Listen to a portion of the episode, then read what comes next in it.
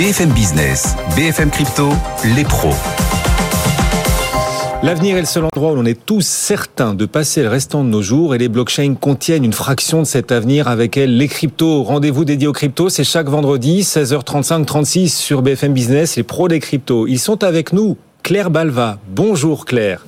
On est ravi de vous retrouver, experte crypto indépendante. Owen Simonin. Salut Owen. Ravi Bonjour. également de vous retrouver, sa chaîne YouTube Asher, et il est à la tête de Meria, ex Just Mining, maintenant ça s'appelle Meria, M-E-R-I-A. Et Vincent Gann nous accompagne également, analyste technique indépendant. Bonjour Vincent.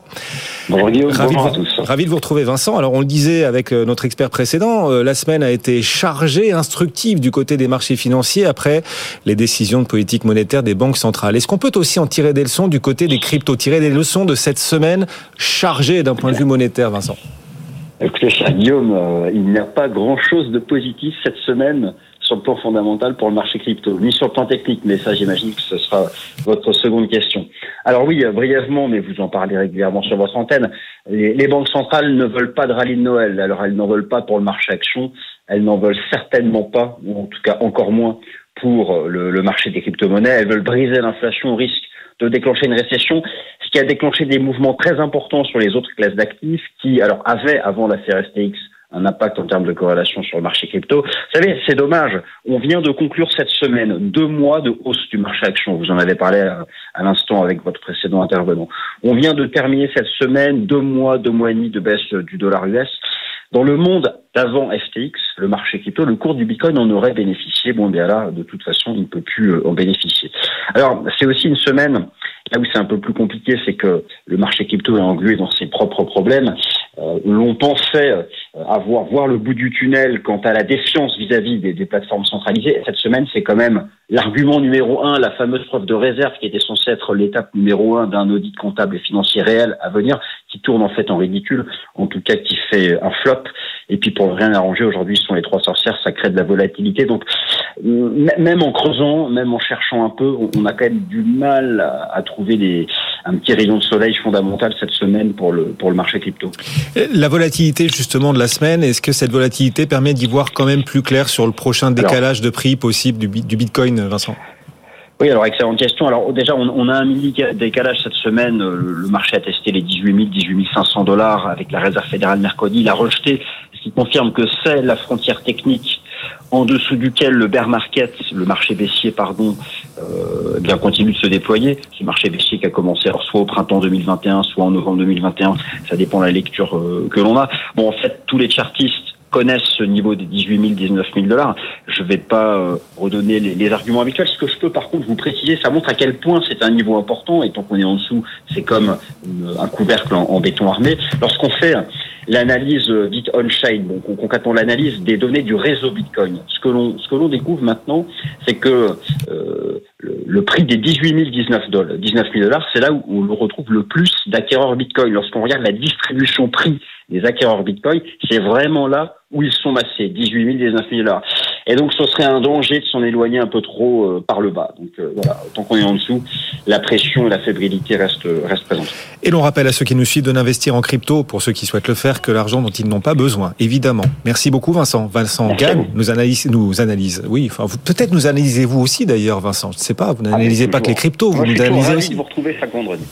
Eh ben, c'est pareil, réciproquement. Merci beaucoup, Vincent, de nous avoir accompagnés. On vous souhaite une bonne fin d'année. Nous, on analyse l'écosystème crypto également au-delà des des différentes crypto-monnaies. Euh, voilà, cette semaine, encore beaucoup d'actualités. Binance, qui claire, Binance a à son tour entraîné une forme de peur dans l'écosystème et dans la communauté crypto. D'où les craintes autour de Binance sont-elles venues?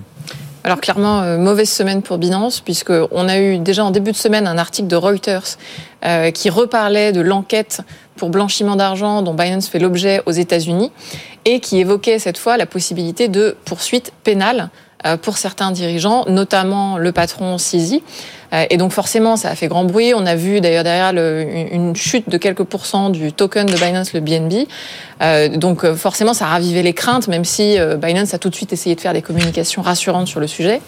On a eu ensuite la suspension des retraits possibles en USDC, vous savez, ce stablecoin dollar qui est largement utilisé. Et donc les utilisateurs qui essayent depuis quelques jours désormais de retirer leurs tokens n'ont pas pu pendant un certain temps retirer ces fameux USDC. Alors Binance l'a expliqué que c'était dû à une, volonté de, récupérer plus d'USDC, de swapper des tokens pour avoir la liquidité suffisante pour ces utilisateurs-là. Et puis on a eu enfin le rapport de Mazar qui a, fait, qui a fait beaucoup de bruit, qui a été assez critiqué. Euh, il faut savoir que depuis l'affaire FTX, on fait face à un grand contexte de méfiance envers les plateformes d'échange qui essayent de rassurer leurs investisseurs. Et donc Binance avait publié ce qu'ils appellent la preuve de réserve euh, avec un rapport du cabinet Mazar. Alors il faut bien voir que ce rapport c'est pas un rapport euh, d'audit au sens financier comptable, euh, c'est ce qu'on appelle un rapport de procédure convenue. Donc c'est un périmètre assez limité. Euh, c'est un rapport qui va aller vérifier ce que le client demande de vérifier. Donc en mmh. l'occurrence qu'il y a bien euh, par exemple des crypto-monnaies sur telle adresse et que telle adresse est bien détenue par telle entreprise, en l'occurrence Binance. Donc c'est typiquement ce genre de rapport qu'on retrouve aussi euh, sur les stablecoins pour vérifier qu'il y a bien des réserves euh, en face d'un stablecoin dollar ou d'un stablecoin euro. Donc c'est un rapport qui a un périmètre limité, qui va pas du tout aller vérifier l'ensemble de l'entreprise, qui va pas aller vérifier le niveau des dettes, qui va pas aller vérifier euh, si l'entreprise a bien des procédures de contrôle interne solides.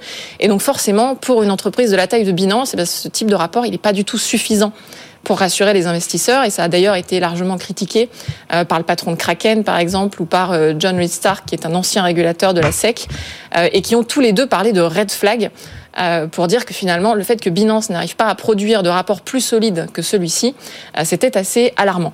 Euh, alors du côté de Binance, on réagit en disant que les entreprises d'audit euh, ne savent pas auditer des plateformes d'échange. Et puis euh, du côté de l'entreprise Mazar, forcément, c'est très compliqué en termes de réputation. Et donc on a une réaction assez radicale qui est de dire on arrête désormais de collaborer avec des entreprises du secteur crypto. Et donc des retraits qu'on a vus en début de semaine sur Binance, en effet, est-ce que cette peur qui s'est manifestée, Owen, vous a semblé particulièrement proportionnée, justifiée? À partir du moment où l'un des plus gros exchanges au monde a mis des messages publics en disant à ses utilisateurs ne vous inquiétez pas, nous procédons à tous les retraits des utilisateurs et nous continuerons à le faire demain. Et 24 à 48 heures après, la plateforme FTX est tombée avec les fonds de ses utilisateurs. Il est normal qu'il y ait des mouvements de panique quoi qu'il arrive, puisque une parole n'ayant plus de valeur, à ce moment-là, on pourrait partir du fait que tous les autres exchanges pourraient faire exactement les mêmes promesses, avec évidemment les mêmes faiblesses et du coup avoir les mêmes problèmes in fine. Voilà pourquoi tout mouvement de panique dans cette crise de confiance globale va avoir un ampleur assez énorme. Euh, la deuxième chose à savoir, c'est également ce qui s'est passé sur les stablecoins. Ce qu'il faut comprendre, c'est que là, pour le coup, le moindre petit euh, blocage, c'est-à-dire que Binance a coupé pendant quelques heures les retraits des stablecoins, notamment l'USDC, les gens ont paniqué. Les gens se sont dit, OK, une première crypto-monnaie que l'on ne peut plus retirer, il va donc y avoir d'autres crypto-monnaies derrière, et pourquoi pas exactement avoir le même scénario qu'FTX. En tout cas, c'est ce que les gens ont eu peur. En l'occurrence, Sisi s'est expliqué sur les réseaux.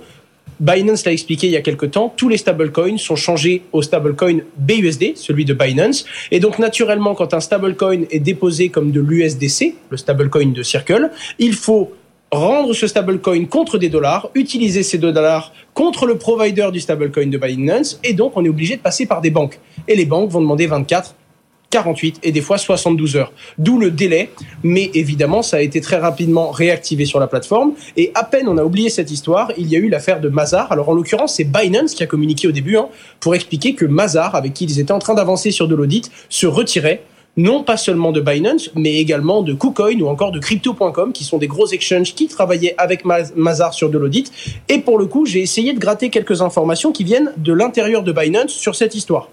Binance explique tout simplement qu'ils ont déjà contacté tous les Big Four et qu'ils essayent également et qu'ils continuent à rechercher quelqu'un pour pouvoir auditer de façon externe les différentes documentations et les différentes preuves qu'ils fournissent. De la même façon, ils expliquent qu'il y a déjà énormément de data disponibles on-chain pour vérifier les stocks que Binance annonce avoir. Le problème, c'est plutôt pour corroborer. C'est bien beau de dire on a X milliards de stocks, mais il faut prouver que l'on a bel et bien X milliards de dettes à ses clients. C'est ce chiffre-là qui doit être prouvé et qui donc n'a de valeur que si c'est un auditeur externe. Sinon, Binance, quelle que soit leur bonne foi, ils ne peuvent pas prouver et donner un document suffisamment fiable pour rassurer les utilisateurs. En attendant, ils ont déjà fourni quelques informations, un pseudo proof of reserve, mais qui, selon pour beaucoup, n'a pas assez de valeur. Également, un arbre de Merkel qui permet aux utilisateurs d'avoir de la visibilité sur tout ça. Maintenant, ce qu'il faut, et c'est la grosse recherche que Binance a, c'est un auditeur externe qui va venir corroborer cette histoire entre les fonds détenus et également l'annonce qu'a faite Binance ils ne sont pas surpris et ils vont annoncer, continuer toujours dans plus de transparence et essayer de fournir des documents qui rassurent encore plus les utilisateurs, même s'ils le précisent. Il y a eu 6 milliards de dollars de retrait entre le 12 et ah le 14 décembre. Et c'est Binance qui l'annonce. Et comme ils le disent, la meilleure preuve de solvabilité qu'ils peuvent avoir, c'est de continuer à procéder au retrait des utilisateurs, aussi violent soit-il. Et qui se jettera à l'eau euh, dans l'univers de l'audit pour accepter d'auditer les plateformes euh, d'exchange dans la mesure où toutes les informations ne sont peut-être pas facilement accessibles. Enfin là-dessus, euh, clair, on peut se dire voilà Mazar qui apparemment se retire. C'est pas encore officiel d'ailleurs. C'est Binance qui nous dit que Mazar se retire de ses engagements vis-à-vis de ses clients dans l'univers crypto parce que manifestement compliqué d'avoir une vision complète de l'état financier de ces acteurs. Est-ce que d'autres pourraient se jeter à l'eau et dire ok, j'ai les épaules assez larges, j'ai suffisamment de visibilité pour aller, en effet, tenter un audit sur l'une des, euh, sur l'une des plateformes d'exchange disponibles pour le public alors c'est compliqué parce qu'un audit, euh, un vrai audit hein, au sens euh, comptable et financier, au sens commissariat au compte, ça engage votre responsabilité. Euh, donc il faut que vous soyez quand même assez serein sur les clients que vous allez prendre quand vous allez auditer des entreprises. C'est d'autant plus compliqué que la crypto c'est un secteur nouveau et donc pour les entreprises d'audit qui ont certes une grande expérience dans l'audit financier classique, il faut potentiellement de nouveaux outils, il faut une expertise qu'elles n'ont pas forcément en interne partout dans le monde et donc ça nécessite pour ces entreprises-là de se moderniser et peut-être parfois aussi de prendre un risque. Euh, mais c'est ça qui est très compliqué quand vous, quand vous êtes dans une entreprise d'audit et que certains clients viennent vous voir et que vous ne maîtrisez pas complètement leur modèle économique, euh, c'est de vous dire, bah, est-ce que je suis capable d'évaluer vraiment le risque que je prends euh, en acceptant ces clients-là, parce que je peux tomber sur une plateforme d'échange qui effectivement est rigoureuse et avec qui ça se passe très bien, euh, mais je peux aussi parfois dans la crypto tomber avec euh, des acteurs qui ont potentiellement fait n'importe quoi, qui n'ont pas de compte en banque, souvenez-vous d'FTX, et donc c'est pas évident pour ces entreprises-là d'évaluer le niveau de risque qu'elles prennent. Et donc parfois ça conduit à des, réactions assez radicales qui sont de se dire plus de crypto. Owen? De la même chose. Euh, il y a une différence entre la preuve de réserve, qui prouve qu'une plateforme a les crypto-monnaies qu'elle doit à ses clients, et également la preuve de solvabilité. Il y a un risque naturel pour tous ces auditeurs, parce que si ils font un audit, que ce soit sur une, preuve de réserve, euh, sur une preuve de réserve ou sur une preuve de solvabilité d'un exchange, et que derrière il y a une faillite ou qu'il y a une affaire comme FTX, ça va remettre bien plus en cause, puisqu'il y a un vrai risque de, de, de réputation pour l'auditeur qui aura pris cette responsabilité. Évidemment, c'est un marché, ce sont des acteurs qui ont beaucoup d'argent, donc naturellement, un acteur finira par se positionner, et Binance le cherche pour le coup, ainsi que d'autres acteurs, mais pour l'instant, le risque semble, en tout cas, c'est la décision de Mazar, euh, pas suffisamment intéressant pour le, le, le, le, travail et pour ce que ça peut représenter d'un point de vue euh, pécunier. Et pendant ce temps, en France, le Sénat a déposé ces derniers jours un amendement visant à réguler les cryptos. Owen, quels sont les points les, plus importants à retenir de cet amendement sénatorial? Le point le, plus important, c'est réellement l'obligation de euh, de s'agréer en tant que PSAN. Vous le savez, PSAN, prestataire de services d'actifs numériques, est euh, un enregistrement qui peut se faire à deux niveaux. C'est-à-dire, premièrement, on s'enregistre auprès de l'AMF en expliquant et en détaillant l'intégralité de ses process, mais ensuite, on peut également demander une agrémentation. Pour l'instant, personne n'est agrémenté. Le problème de cette agrémentation, c'est que pour pouvoir demander cette agrémentation, il faut remplir certaines conditions. Conditions qui sont très complexes, voire inatteignables parfois. Je donne un exemple. On a besoin d'une RC Pro d'accord, qui viendrait couvrir l'activité et les différents services que l'on peut proposer dans le monde de la crypto-monnaie. Or, actuellement, ça n'existe pas. C'est-à-dire que pour s'agréer PSAN, il faut une RC Pro qui n'existe pas. Et donc, il n'est pas possible d'aller à cette étape. Et ce n'est qu'un des différents facteurs. Le deuxième, c'est également le fait l'autorité des marchés financiers est débordée. C'est-à-dire qu'il faudrait bien plus d'outils, que ce soit pour les acteurs qui veulent s'agrémenter, mais également bien plus de ressources aux régulateurs pour permettre justement à des acteurs de devenir agrémentés et de demander la fameuse agrémentation PSAN. En plus de ça, il s'agit d'une deadline proposée par le Sénat évidemment, au 1er octobre, ce qui laisse très peu de temps et ce qui, ce qui rend l'opération presque impossible à réaliser. Et pour finir, seuls les acteurs déjà enregistrés PSAN ou déjà en France seraient affectés toutes les autres plateformes à l'international qui ne sont même pas enregistrées PSAN ne seraient pas concernées et les utilisateurs français continueraient à utiliser leur, servir, leur service. Pardon. Ça ne sanctionnerait donc que les acteurs français, ceux qui jouent déjà le jeu.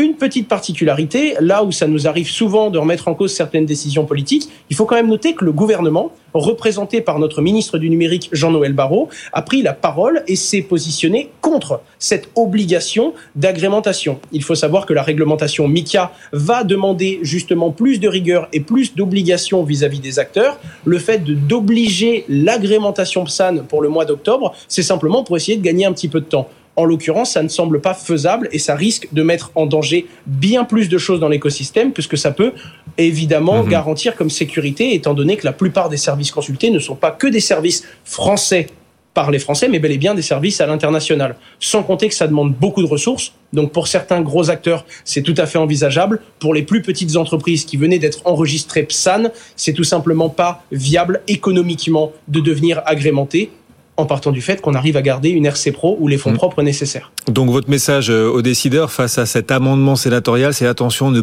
ne, confondez surtout pas vitesse et précipitation. C'est Et il est toujours intéressant d'ailleurs de comparer l'Europe et les États-Unis euh, en la matière. Là-bas aussi, un amendement clair a été proposé pour réguler les cryptos. Oui, alors c'est une proposition de loi euh, bilatérale, c'est-à-dire qui est portée par deux sénateurs, Elisabeth Warren côté démocrate et Roger Marshall côté républicain. Euh, et cet amendement, il, euh, vise à euh, rendre beaucoup plus strictes les normes sur la lutte anti-blanchiment concernant la crypto. et notamment à étendre toutes les normes du KYC, donc Know Your Customer, vous savez, tout ce qui nécessite d'identifier le consommateur, donc demander des cartes d'identité, par exemple, des adresses, etc., d'étendre ces exigences-là à finalement tous les acteurs de la crypto et pas seulement les plateformes d'échange comme c'est le cas aujourd'hui. Donc ça étendrait euh, ce type d'exigence aux fournisseurs de portefeuille, euh, aux mineurs, aux validateurs. Enfin, on se, on se demande bien d'ailleurs euh, comment ça, tout ceci pourrait fonctionner. mais l'idée, c'est d'obliger l'intégralité des acteurs de la chaîne à participer à ces KYC et à cette, euh, cette lutte anti-blanchiment. On y retrouve aussi l'interdiction d'utiliser des, des mixeurs, vous savez, ces outils qui permettent euh, d'effectuer des transactions de manière beaucoup plus anonyme sur les différentes blockchains. Et on y retrouve aussi des exigences concernant les, les informations à donner lorsqu'on effectue une transaction vers l'étranger de plus de 10 000 dollars. Donc là aussi, on se demande un peu comment ça pourrait fonctionner si on fait une transaction vers un, un portefeuille qui n'est pas identifié. Mais on sent bien là, depuis l'affaire FTX, euh, une forme de volonté très forte, pour ne pas dire d'obsession du régulateur, sur ces sujets de lutte anti-blanchiment, euh, pour aller chercher pas seulement les plateformes d'échange, mais carrément tous les autres euh, acteurs. Et donc ça va bien sûr à l'encontre de la philosophie du monde crypto et même de certaines réalités techniques. Finalement, quand je fournis un hardware qui est un portefeuille, par exemple, comme un ledger, je n'ai pas à prendre l'identité de mes utilisateurs. En réalité, je fournis simplement un produit physique. Et pendant ce temps, les cryptos s'infiltrent quand même par euh, des ports de plus en plus nombreux dans les infrastructures de paiement. PayPal s'allie à MetaMask, le wallet Ethereum le plus utilisé pourquoi ON Pourquoi ce partenariat? Et comment euh, ce partenariat va-t-il engager l'un vis-à-vis de l'autre, PayPal et MetaMask? C'est un signal faible parce que MetaMask est le plus gros portefeuille décentralisé. Hein. C'est un portefeuille crypto de navigateur on peut directement détenir soi-même ces crypto-monnaies dans un petit portefeuille qu'on peut installer par exemple sur Google Chrome ou encore Firefox. Et PayPal, qui est un acteur centralisé, qu'on ne présente plus, et qui propose aujourd'hui, on va dire, un pont entre les deux plateformes, puisque directement depuis votre navigateur, c'est-à-dire depuis MetaMask, vous pourrez vous connecter sur PayPal et vous pourrez acheter par exemple des Ethers qui vont arriver dans votre portefeuille. Et vice-versa, puisque vous pourrez transférer des actifs euh, d'une plateforme, la plateforme centralisée PayPal, à une plateforme, à un portefeuille pardon, décentralisé, MetaMask. À noter que PayPal ne propose pas dans tous les pays du monde d'acheter directement de la crypto-monnaie, mais que c'est arrivé il y a très peu de temps, il me semble que c'est il y a une ou deux semaines, au Luxembourg. Et vous savez que les journalistes voient le mal partout. Euh, ce partenariat entre PayPal et, MetaMask, est-ce qu'il est porteur de, risques quand même, Claire? Alors, il peut être porteur de risques, euh, je dirais, réputationnels pour MetaMask, qui avait déjà eu un certain nombre de, sujets dernièrement avec la communauté, notamment parce que euh, ils, avaient indiqué euh, collecter les adresses IP de leurs utilisateurs, notamment lorsqu'il y avait réalisation de transactions. Et donc ça, forcément, ça avait fait beaucoup râler dans la communauté crypto parce que euh, les utilisateurs n'avaient pas du tout envie de laisser leurs données personnelles, y compris les adresses IP, lorsqu'ils effectuaient un certain nombre de transactions. Donc on a depuis eu des communications de, Consensus qui gère le produit MetaMask euh, pour essayer de nuancer finalement euh, toute cette collecte d'adresses IP. Et donc là, on peut se poser la question finalement dans le cadre de ce partenariat avec PayPal, euh, quelles seront les données personnelles qui circuleront d'un côté et de l'autre, puisque PayPal va permettre finalement d'acheter de la crypto, mais derrière que cette crypto va être directement envoyée à votre wallet, votre portefeuille MetaMask. Ce qui veut donc dire qu'un acteur aura euh, la connaissance finalement de votre identité et euh, de l'adresse de votre portefeuille Mhm. MetaMask. Et donc ça pose, alors ça pose plusieurs questions. D'une part, euh, la question de la priorité qu'on veut donner euh, à, ce- à ces données personnelles lorsqu'on utilise ce type de service. La réalité, c'est qu'on voit aussi beaucoup de gens aujourd'hui sur Ethereum euh, finalement euh, trouver ce qu'on appelle des, des ENS, donc indiquer carrément parfois ces, ces noms et ces prénoms en lien avec leur, euh, leurs adresses euh, de portefeuille MetaMask ou, ou d'autres adresses Ethereum. On voit des gens qui publient aussi parfois euh, leur NFT sur euh, les réseaux sociaux, indiquant aussi des liens avec leurs identités de cette manière-là. Mais on a toujours une partie de la communauté qui est très résistante à l'idée de laisser des données personnelles. Et donc euh, finalement, ces outils comme MetaMask, euh, qui doivent adopter des stratégies aussi pour euh, favoriser l'adoption, euh, sont obligés de nouer des partenariats avec des acteurs financiers traditionnels euh, et donc vont mécaniquement mécontenter euh, cette, cette communauté-là. Donc il va y avoir un choix à faire en termes de, de stratégie, mais je ne suis pas sûre que ça se joue en faveur de la protection de la vie privée. Merci à tous les deux de nous avoir accompagnés. Claire Balva, experte crypto indépendante, Owen Simonin, à la tête, de Meria désormais. Ex Just Mining, maintenant c'est Meria. Pourquoi changer de nom d'ailleurs, euh, Owen? Just Mining ne proposait plus de machines de mining depuis plus de deux ans. Et Meria s'adresse pas uniquement aux particuliers, mais aussi aux petites, moyennes, grandes entreprises, institutions financières et les conseillers en gestion de patrimoine. Donc il nous fallait une nouvelle identité. Et pour le coup, le crypto Meria est un arbre dont le bois sert énormément pour les constructions, pour les constructions pardon, et build, biddle dans le monde de la crypto-monnaie. C'était à notre image qu'on a voulu partir sur, sur ce nouveau nom. Voilà, Meria est toujours à la, à la tête de votre chaîne YouTube, Hasher, avec un H au début, bien sûr. Merci beaucoup à tous les deux. Merci, Merci. Claire d'être passée à nouveau en plateau, nous, nous rendre visite. Bon retour, bonne soirée, bon week-end. Dans un instant, on va se rebrancher à la finance traditionnelle, comme euh, aiment à la décrire les amateurs de crypto. La bourse en direct, le CAC 40 étant rempli d'un peu plus d'un pour cent à une grosse demi-heure de la clôture. On va en parler juste après la pause. À tout de suite.